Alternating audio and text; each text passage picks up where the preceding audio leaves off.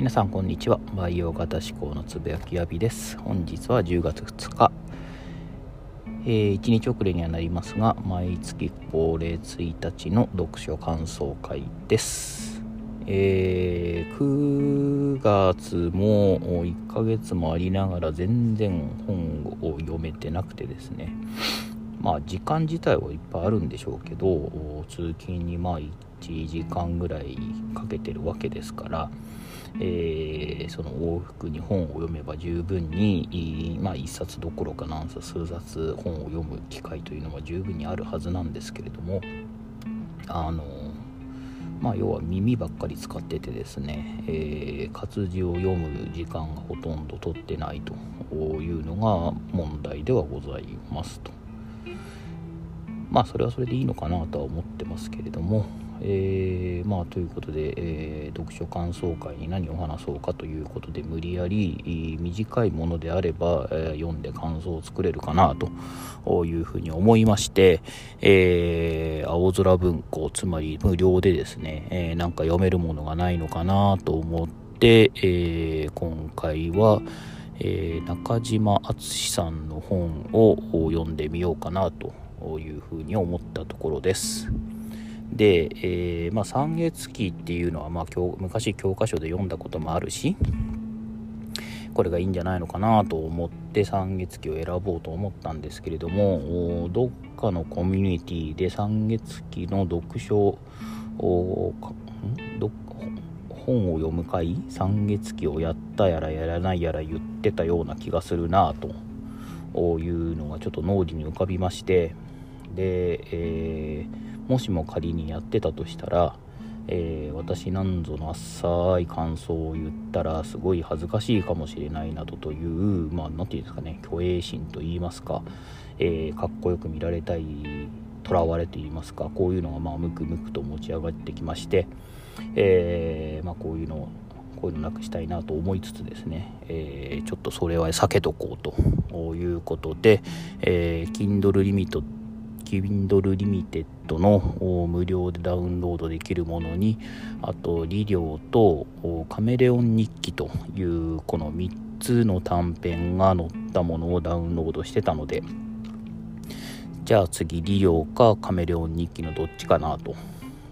いうことで、えー、リリョウは昔読んだことがあるんですけれどもカメレオン日記っていうのを読んだことがなかったのでこっちにしてみようかというふうに読み始めたところです。えー、っとまあ短い小説なので、えー、サクサクっと読めはするんでするんですがまあなんですかね、えー、よくわからんのですわ、えこれが 数年前というか例えば学生時代とか5年前とか10年前の僕であれば、えよくわからんなという感想のまま、えー読み進めることもなく途中で、え断念するないしはえー、読み始めたものは一応完遂しなければならないという義務感において最後まで読んでたかもしれませんがいずれにせよこの筆者中島敦はここを思って何を言いたいのかななんていうことはなかなか捉えづらいという本であったのだろうと思ってます。ただまあ幸いなことにここ最近いろいろ学ぶ学ばせていただくような機会があり、まあ、以前の僕と比べれば、えー、中島敦まあこれおそらく自伝というか自分をモチーフにした小説だというふうに思うのですが、えー、彼がどのような考えだったりどのようなあですかね、えーことを思いながら生きてきたかっていうのをおぼろげながらも推察することができるぐらいまでなんとなく分かるというかあのこういうことを言いたいんだろうということを理解するようことができるようになってきたのかなという意味においては、えー、ここ最近の学びっていうのがだいぶ生きてきてるまあなんですかね、えー、身についているというような気がして非常に嬉しいところです。えー、っと、まあ、なんですかね、この本自体はちょっと僕が解説したり説明するほど僕も何て言うかね深く読めてないので、えー、ぜひ皆さん読んでいただきたいなと思うのですが、えー、中島敦さんが、えー、女学校の先生をしてた頃の、まあ、ほぼ自分の生活をモチーフにした小説というところなんだろうというふうに思います。それでですね、えー、今回はその中から僕が、えー、面白いなと思ったところを抜粋して読むっていうことで時間を潰そうかというふうに思ってます。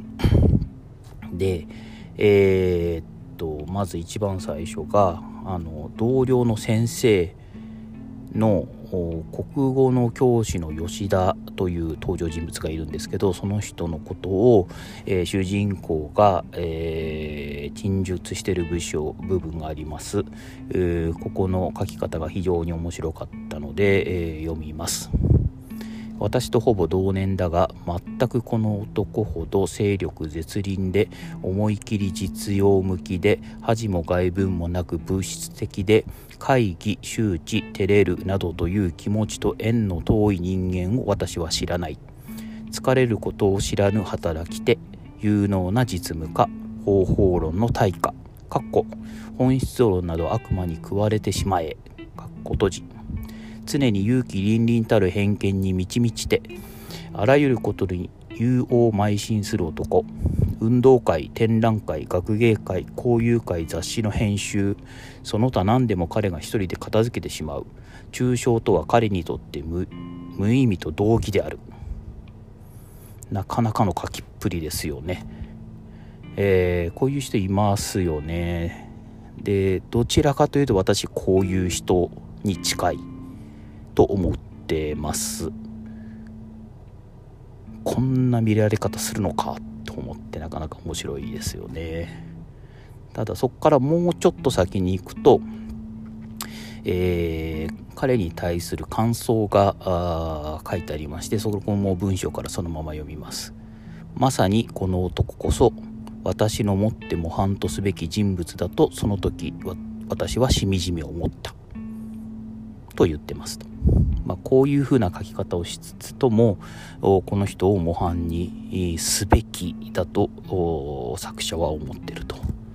あごめんなさい。作者じゃないですね、えー、主人公は思ってるということですね。まあないものねだりもここまで来るかという感じがすると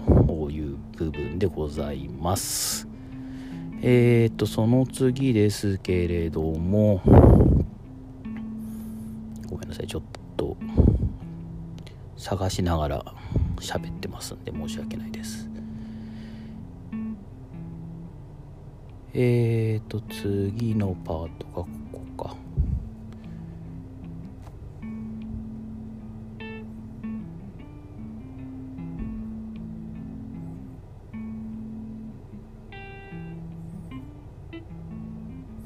文章を読みますね。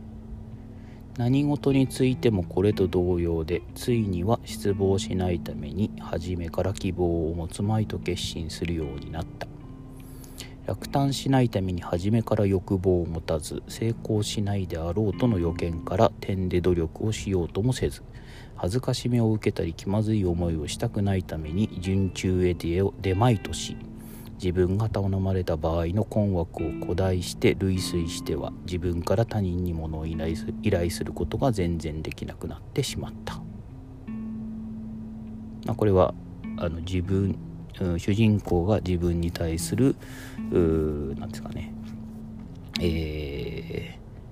まあ、外に出ようとしないというか自分の殻を破ろうとしないというか自分の周りに殻を使作ってしまったというようなことを、まあ、述べているところだと。でこういう人っていますし誰しもがこういうのを持ってんじゃないかなというふうに思いますね。えー、失敗したくないから自分から自ら進んでやろうとしないみたいなあこういうことなのかなと まあこれも誰しも思い当たる節があるようなところなんじゃないかなというふうに思います。えー、その次のパート、まあ、次次というか文章、あのー、作品の中ではまあちょっと先なんですけれどもこうも読みます。普通人は慣習に無反省に従う特殊な自由人は慣習を点検してみてそれが成立に至った必然性を実感しない限りそれに従おうとしないいわば彼は人間がその慣習を形作るに至った何百年かの過程を一応自己の中に心理的に経験してみないことには済まないのであると。まあ、ちょっとこのあの最近話題になっている野良人間、え、社畜人間みたいなあ議論にも通ずるところがあるのかなというふうに思って引っ張ってます。えーとこんなところかな。まだなんかいっぱい面白いところがあったんですけれども。やっぱなかなかわからないっすね。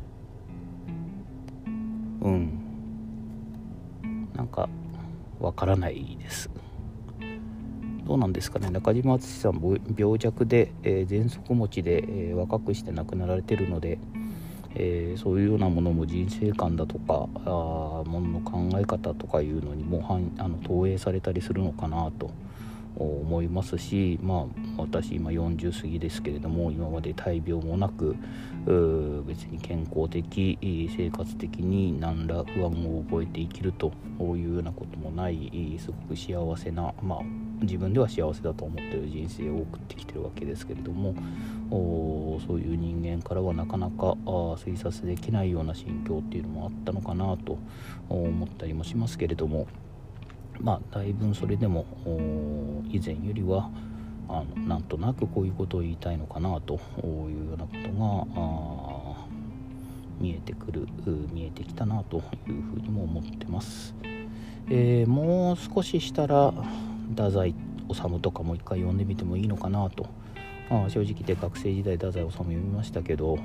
なんだかぼんやりと不安な感じっていうようなあ印象を持っ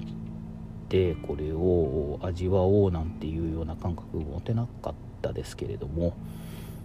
うん、あと10年15年ぐらいしたらあひょっとしたら、えー、太宰が分かったり分かったような気になれたりするのかなというふうに超久々に中島敦を読んで、えー、思ったところです、えー、ということで本日はこの辺で失礼いたします、え、またお会いしましょう。さようなら。